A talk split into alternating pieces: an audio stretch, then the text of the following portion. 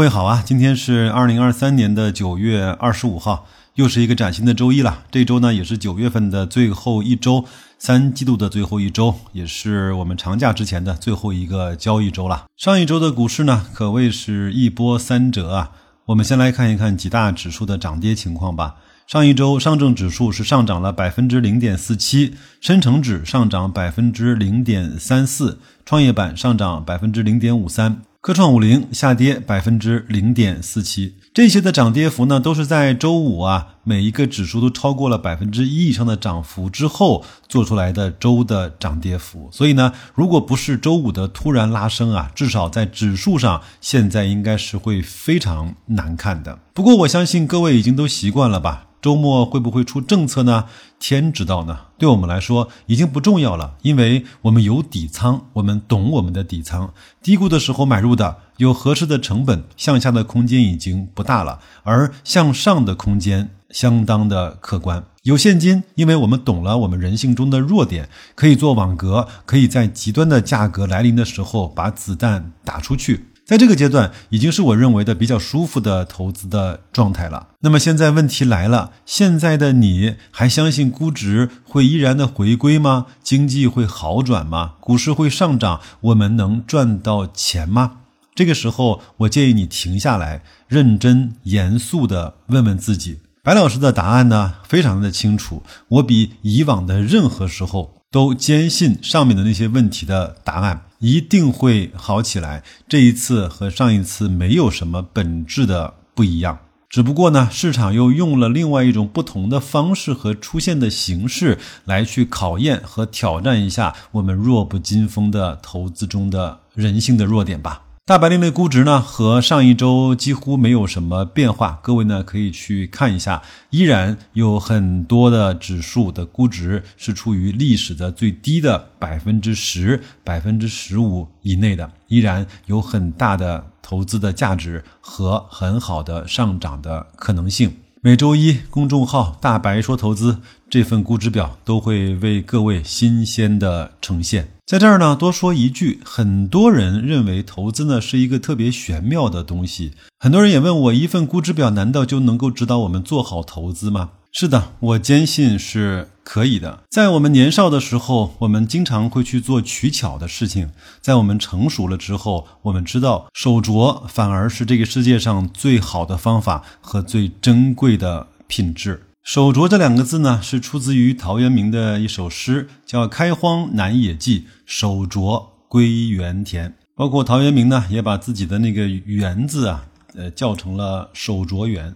这两个字呢，也在《菜根谭》中出现过，叫“抱朴守拙，涉世之道”。曾国藩也对这两个字有着非常高的评价，也把它作为他自己人生的标尺。我在公众号“大白说投资”里给各位放了一“抱朴守拙”这四个字的书法作品，各位可以去看一下，欣赏一下中国的文字之美，欣赏一下中国的文化之美。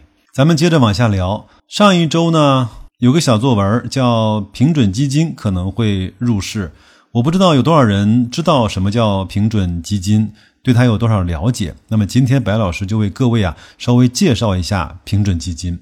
平准基金呢，其实就是国家队直接下场操作来去平抑市场波动的一笔钱。它一般呢会表现为反向的操作，也就是说市场大跌它就买，市场大涨呢它就卖。防止过度过快，特别是这种情绪推动的极致的涨跌。但是呢，平准基金啊不太会买个股，它主要是以指数基金为主。在二零一零年，日本的经济比较低迷的时候。核心的 CPI 同比转负，日本的央行呢预计经济复苏到来可能要比预期要迟得多的时候，于是他在当年的十月份决定购买包括企业债券、股票 ETF 和 REITs 等在内的各种风险资产。其中呢，日本央行直接从指定的信托业务的银行受托。在二零二三年的八月份，日本央行持有四十八万亿日元的 ETF，浮盈啊超过了十一万亿日元。最高峰时期，日本央行持有的 ETF 占到了日本股市将近百分之六的市值。如果按照现在的 A 股的市值八十万亿来看的话，百分之六应该是在五万亿水平。其实，在我们国内啊，平准基金也不是一个什么新鲜的事物。在二零一五年那个股灾的时候，平准基金就已经下场救市了。根据数据的推算，那个时候下场救市的平准基金啊，它自己获得的净收益在五点七万亿到六点六万亿之间，约占二零一四年中国 GDP 的百分之十。说到这儿呢，我再插一句题外话，白老师其实是特别想给各位做一期二零一五年股市的牛市，包括到股灾的整体的复盘。那有空再说，可能我会用直播的方式。我们先来说一说平准基金在二零一五年整个的作为哈。当时啊，股票的泡沫呢是被我们主动的刺破的，但是呢，没有预想到刺破之后的后果是那么的严重，可能会带来一些系统性的金融风险，所以呢，我们就投了一一些平准基金来去救市。在二零一五年的第三季度，直接购买股权来进行干预，买到最后呢。我们平准基金直接持有的股票的市值啊，超过了四万亿元。二零一五年第三季度到二零一七年的第三季度，买入的 A 股的股票数量达到惊人的一千五百三十四只，就是什么都买了，约占 A 股上市公司总数量的一半。其实呢，是有一些副作用的，比如说当时出现了很多的所谓的“王的女人”。我们来总结一下，平准基金啊，应不应该入市？在现在当下的情况来说，白老师认为它绝对是应该入市的，因为在资本市场上，它的平稳比它的上涨在某些时刻要显得更加的重要。我们可以仔细的想一想，当平准基金入市买东西的时候，是不是就意味着这是市场绝对的？底部呢，跟着平准基金去做投资，大概率是盈利的。因为我上面也说了，日本央行包括我们二零一五年的平准基金，他自己赚的钱的那个比例啊。因为呢，在股市绝对的底点和高点的时刻呢，各位想想看，多空双方的力量几乎都是势均力敌的。有时候呢，一个小小的外力就会打破这个平衡。所以呢，平准基金又被称作为叫做杠杆基金。还有个问题特别有意思，各位也可以仔细想一想：如果你是平准基金的总操盘手，你想想看，你是会先买再说，还是先说再买呢？至少我肯定是先买再说的。我是要成为那个坐轿子的，而不是要成为那个抬轿子的。还记得白老师在前面的一期节目中说过，沪深三百、上证五零、科创五零等 ETF 的份额都已经创造了历史的新高了吗？各位想想看，有没有可能这个时候悄悄的有一股所谓的力量已经开始下场买买买了呢？这个留给各位去思考，好吧？最后一个小问题，在每次过节之前呢，都会有人提出这个问题：我到底是持币还是持股去过节呢？我在以前的公开节目中从来没有谈过这个话题，今天聊两句。我本来以为这个话题根本就不需要我再聊一聊了，但是我依然是被人问到过了。还记得我们前面跟各位分享的投资要义的流程吗？他曾经在很多次的文章里面说过，我们要学会在股市投资中的极限思维。你想想看，如果今天是个周三收盘的时候，你会考虑我是持股还是持币过夜吗？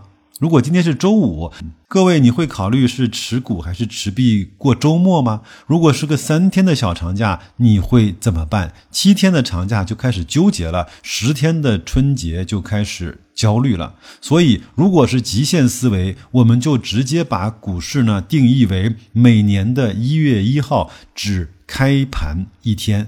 我们不用去考虑交易所的服务器是否能够撑得住，它就是个理想状态。我们只在这一天开盘一天。那么你用这样的极限条件再去审核一下你现在持有的标的，我就问你一句话：你还能拿得住吗？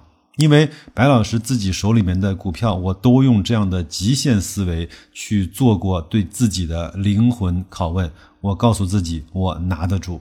所以各位要去使劲的想这个问题，想通了之后，不仅呢持币或者是持股的过节这个问题想得明白了，而且你的投资标的真正你要不要买它这个问题你也想明白了，就把它当成一年我们中国的股市只开通一天的交易。新闻正常发，季报正常发，年报正常发，分红正常发，但是所有的交易只能够在每年的一天中完成。你想想看，那个时候好公司是不是就会显示出最好的投资价值？差公司会被所有人去抛弃呢？想明白了这个问题，这些的思维逻辑不应该就是我们投资的基本遵从的东西吗？